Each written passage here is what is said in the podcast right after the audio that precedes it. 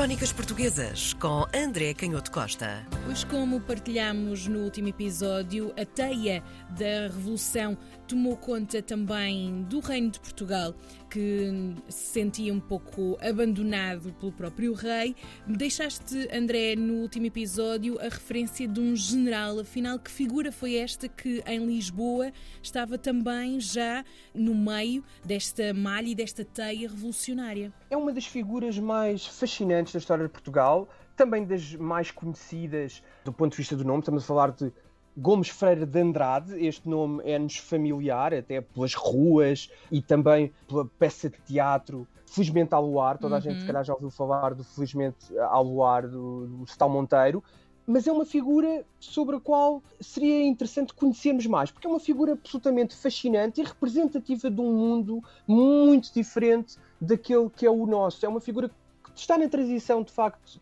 entre o antigo regime e as novas formas de organização política e que, portanto, é um símbolo de um conflito de ideias, de um, de um conflito de valores, até de, de, ética. Ele próprio era, era fruto dessas contradições e, portanto, é muito interessante olhar para a vida deste Gomes Freire de Andrade para perceber o que está a acontecer no Brasil e o que está a acontecer em Portugal. O Gomes Freire de Andrade para já ele era filho de um embaixador uh, de Portugal em Viena e era neto de um antigo governador do Maranhão, o que desde logo aponta para como a relação, obviamente, entre as elites de cortesãs aristocráticas de Portugal no século XVIII tinha uma relação muito estreita com o Brasil e, portanto, essa contradição também estava a começar aqui a produzir o seu impacto. Depois, ele pertencia, uh, ou era de uma família muito ligada ao pombalismo. Aliás, o pai dele tinha ido substituir Sebastião José de Carvalho e Mel quando abandonou Viena e veio para Lisboa com a sua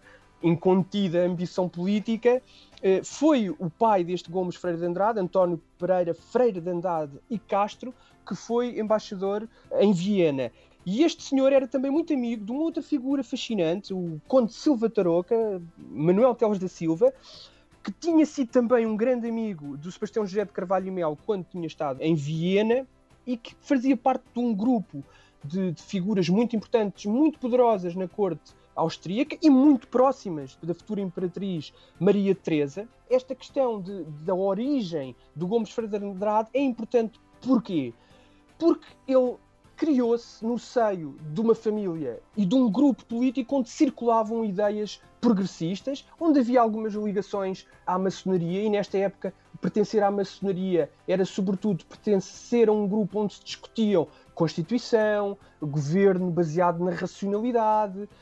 experimentações ao nível da igualdade de direitos, enfim, embora com alguns limites, e portanto isto também nos ajuda a compreender como é que uma figura de formação e de educação e de origem puramente aristocrática com ligações a algumas das famílias mais prestigiadas, vai aparecer mais tarde, em 1817, ligada a esta conspiração. É fácil de perceber porquê, porque também, de certa forma, esta figura representava um partido preterido na transição do século XVIII para o século XIX em Portugal, pelos aristocratas e pelas famílias, pelos grupos de poder que tinham conseguido adquirir eh, o governo e, portanto, eram os principais rivais, na medida em que tinham muita legitimidade social até do ponto de vista do antigo regime como aristocratas, embora representassem ideias diferentes. Ele teve uma carreira fulgurante, e eu dizia há pouco que muito diferente. Nesta época, os aristocratas e as próprias diplomacias dos diferentes reinos tinham alinhamentos que por nós, por vezes, são estranhos. Porquê? Porque era normal um grande aristocrata ter comissões de serviço envolvidas em negociações de tratados hum. e aparecer, por exemplo, como foi o caso do Gomes Freire de Andrade, integrado nas tropas de Catarina da Rússia, a grande Catarina imperatriz da Rússia, em guerras contra os suecos e contra os otomanos, por exemplo, no Mar Negro, hoje eh, familiar para nós, de má memória, e portanto era muito normal haver este trânsito e os aristocratas aparecerem de facto a lutar em diferentes exércitos, porque isso tinha a ver com os alinhamentos dinásticos e muitas vezes não só com as fidelidades nacionais. Aliás, depois das invasões francesas, ele, ele, o Gomes Ferreira de Andrade vai também integrar os exércitos de Napoleão, ele recusa-se a participar na terceira invasão a Portugal, mas acaba por participar no cerco das tropas napoleónicas a Moscou, ele que tinha servido os monarcas de Moscou, vai colaborar no esforço de cerco, como sabemos, que falhou de Napoleão à cidade de Moscou, depois é feito governador militar de Dresden e acaba por ser preso em Dresden. E depois, quando Napoleão acaba por ser deposto e também ele preso, o Gomes Ferreira de Andrade regressa a Lisboa, é integrado no exército português, mas com um posto abaixo daquilo que era a sua condição e a sua competência, claramente como persona não grata, e é aí, é nesse caldo de descontentamento social que aparece este envolvimento na conspiração de 1817, numa altura, aliás, em que há um órgão de informação em Londres como outro chamado Correio Brasiliense, e mais uma vez vemos aqui como, como está integrada a elite revolucionária de um lado e do outro do Atlântico,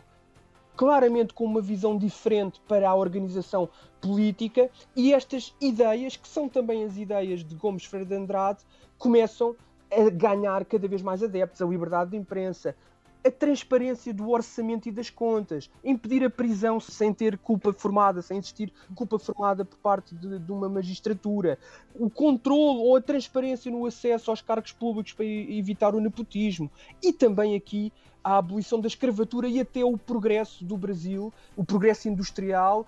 porque, como sabemos, esse progresso da indústria e da universidade estava bloqueado do Brasil. A verdade é que ele é envolvido nesta conspiração. O processo é extremamente atabalhoado e isso gera logo muitas críticas. A sentença acaba por ser aplicada dois dias antes de ser publicada, portanto, o Gomes Andrade é executado é enforcado, apesar de ter pedido para ser fuzilado, que era uma prerrogativa de um aristocrata com o seu currículo e, e, com a sua folha de serviços à monarquia, mas essa prerrogativa é negada e ele é enforcado, que era uma execução humilhante, uhum. e essa execução dá-se dois dias antes da sentença ser tornada pública, o que é considerado um escândalo, e portanto aquilo a que nós assistimos em 1817, tanto em Pernambuco como em Lisboa, é que apesar destas duas revoluções terem falhado, muito mais até em Lisboa, porque foi uma conspiração que não chegou do projeto, mas a verdade é que apesar das, dessas revoluções terem falhado,